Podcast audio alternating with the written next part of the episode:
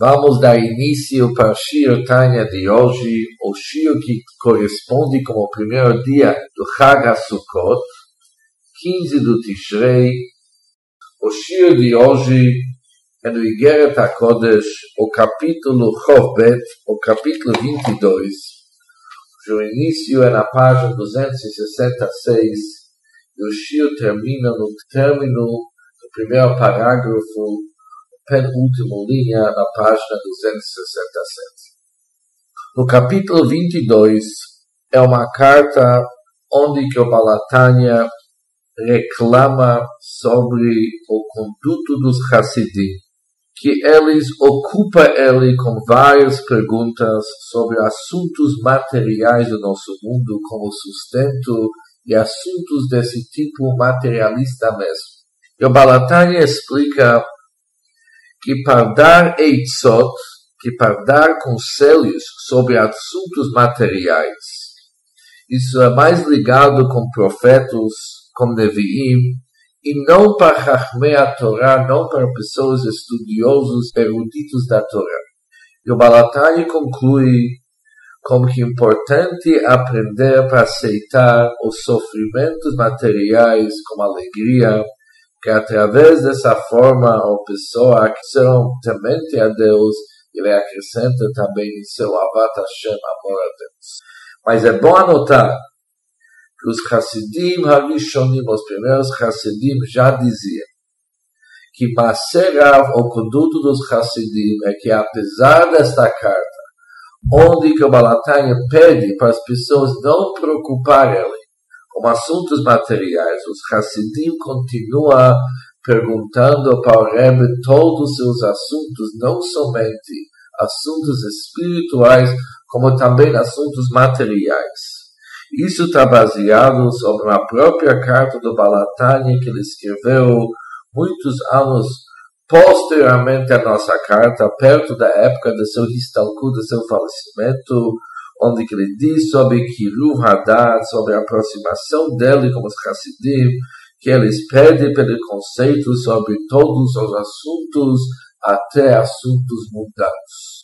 E por isso é costume dos Hassidim, mesmo sobre assuntos mundanos como Parnassá sustento, procurar o conselho do Rebbe. Mas agora vamos estudar a carta dele. Ahuvai, Achai Vereyai, meus amados irmãos e amigos, Be'ahavá mesuteret, um amor escondido. O amor escondido que eu tenho para vocês. Tochachat megula. Eu vou dar uma advertência para vocês de uma maneira revelada. Eu vou me expressar com uma advertência, cuja origem dessa advertência é do amor profundo, íntimo que existe entre nós. Vamos ter um debate, vamos debater o assunto entre nós. Zichru Yemot Olam. Lembram os dias originais, os dias anteriores. Bino entendem, compreendem Shnot Dorvador, como que é o costume das gerações anteriores. Como que é o costume gerações passadas. Hahaita kazot mimot olam. Será que já existia uma conduta que nem essa nos tempos antigos? E aonde vocês encontraram origem para esse comportamento? Sifrei chachmei um dos svarim, dos livros dos Chachamim de Israel, Harishonim, tanto nas gerações primeiras, Achonim, também nas últimas gerações. Liot Minhag Vatikun. Será que vocês acharam algum lugar um costume? Lishol Beitzah Gashmit, para perguntar e pedir conselhos materiais, que dá malassot, como se comportar Binyanei Haolam Gashmi sobre assuntos do nosso mundo material. Ou seja, diz o Balataya Pérez, vamos debater o assunto. Vamos procurar em nosso histórico o que, que eram gerações passadas. Será que alguém já se atrevou de perguntar para os Chachamim um conselho sobre assuntos gashmim, sobre assuntos mundanos. Av ligdolei Chachmei Israel Arishonim. Mesmo para os grandes sábios, que Tanaim Vamoraim, como nossos Tanaim, que eles construíram o Mishnah, Vamoraim, são aqueles que construíram o Talmud. São chamados aqui Chachmei Israel Harishonim. Ashel Kol Raz Lo Anis Lahu. Nenhum segredo jamais que era oculto para eles. O Nehorim Lehon Shvili de Rakia. Os Shvilim, os caminhos dos céus, eram iluminados para eles. Ou seja, mesmo assunto que pertence ao céu, assunto oculto, para eles, para aqueles Chachamim Arishonim, como os Tanaim Amoraim, era iluminado. Eles conheceram muito bem o caminho. Mesmo para aqueles Chachamim tão grandes, jamais que veio a eles a responder conselhos sobre assuntos materiais. Que im lenavi mamash. Somente para o navi. Somente para o profeta. Asher ayu que im lenavim mamash, somente para os profetas, asher ayu lefanim Israel, que existiam antes entre o povo de Israel. Por exemplo, que Shmuel, como o Navi Samuel, como o profeta Samuel, que ele é chamado Roé, ele é chamado alguém que conseguiu enxergar. Asher halach elav Shaul lidrosh Hashem.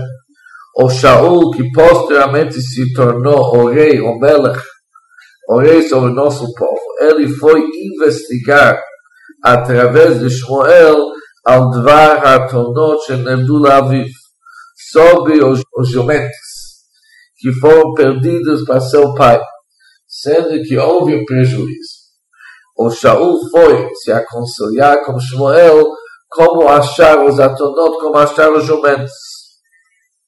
Mas para os Tanaim e Amoraim, para aqueles que construíram Mishnah e Talmud.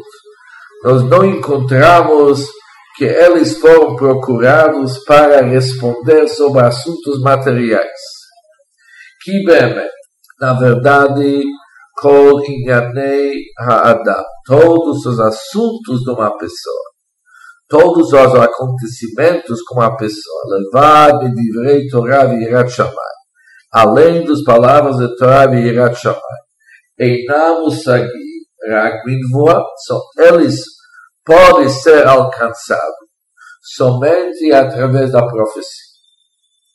Como está escrito, Velo Chachamim Lechem, não para os Chachamim que se, se refere aos Chachamim da Torá.